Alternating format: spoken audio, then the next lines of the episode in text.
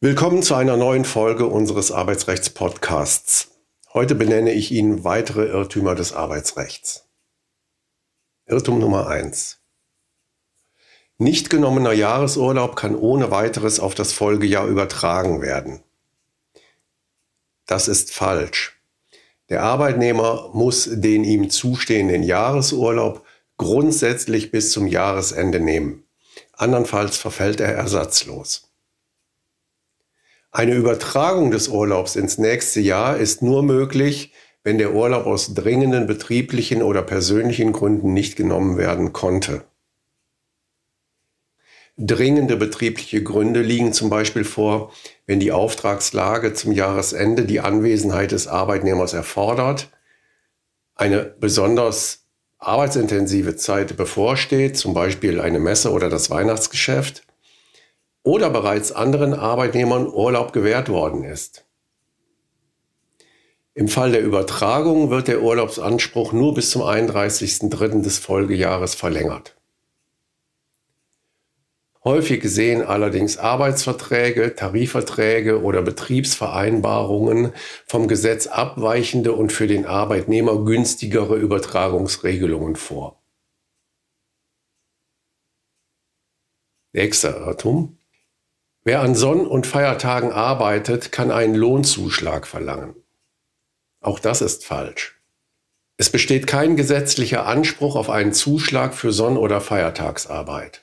Nach dem Arbeitszeitgesetz steht dem Arbeitnehmer als Ausgleich für Sonn- und Feiertagsbeschäftigung lediglich ein Ersatzruhetag zu, der vom Arbeitgeber für Sonntagsarbeit innerhalb von zwei Wochen und für Feiertagsarbeit innerhalb von acht Wochen zu gewähren ist. Ein Anspruch auf finanzielle Zuschläge für Sonn- und Feiertagsarbeit steht dem Arbeitnehmer nur zu, wenn der Arbeitsvertrag oder der einschlägige Tarifvertrag eine entsprechende Vereinbarung enthält oder wenn sich der Anspruch aus betrieblicher Übung ergibt. Nächster Irrtum. Ein ärztliches Attest ist erst nach drei Tagen Krankheit erforderlich. Das ist nicht mehr richtig. Seit dem 01.01.2023 gibt es nämlich die elektronische Arbeitsunfähigkeitsbescheinigung. Bisher war es so, dass der Arbeitnehmer dem Arbeitgeber Kraft Gesetzes spätestens am vierten Tag der Arbeitsunfähigkeit eine ärztliche Arbeitsunfähigkeitsbescheinigung vorlegen musste. Allerdings konnte im Arbeitsvertrag oder in einer Betriebsvereinbarung mit dem Betriebsrat vereinbart werden, dass der Arbeitgeber die Vorlage einer Arbeitsunfähigkeitsbescheinigung auch schon zu einem früheren Zeitpunkt verlangen durfte. Seit dem 01.01.2023 wird die Vorlage der Arbeitsunfähigkeitsbescheinigung nun dadurch ersetzt, dass der Arbeitnehmer spätestens am vierten Tag der Arbeitsunfähigkeit lediglich eine Arbeitsunfähigkeit ärztlich feststellen lassen muss. Dazu wird ihm bis auf weiteres auch noch eine Bescheinigung ausgehändigt, die er allerdings nicht mehr dem Arbeitgeber vorlegen muss. Sie dient nur noch zu Beweiszwecken bei Übermittlungsfehlern oder sonstigen Störfällen, wenn der Abruf der elektronischen Arbeitsunfähigkeitsbescheinigung durch den Arbeitgeber nicht möglich ist. Der Arzt übermittelt die Daten der elektronischen Arbeitsunfähigkeit an die Krankenkasse. Der Arbeitgeber muss dann selbst tätig werden und die elektronische Arbeitsunfähigkeitsbescheinigung bei der Krankenkasse abrufen.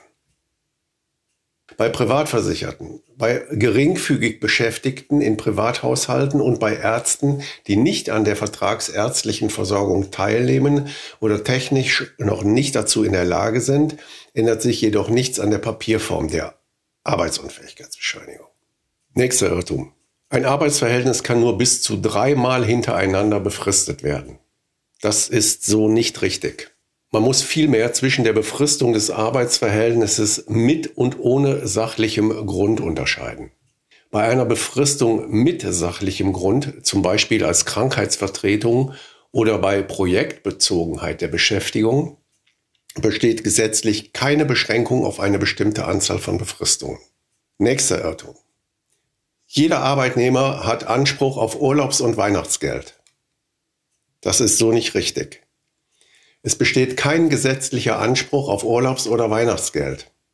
Eine Sonderzahlung an den Arbeitnehmer muss der Arbeitgeber nur leisten, wenn dies im Arbeitsvertrag, Tarifvertrag oder in einer Betriebsvereinbarung geregelt ist.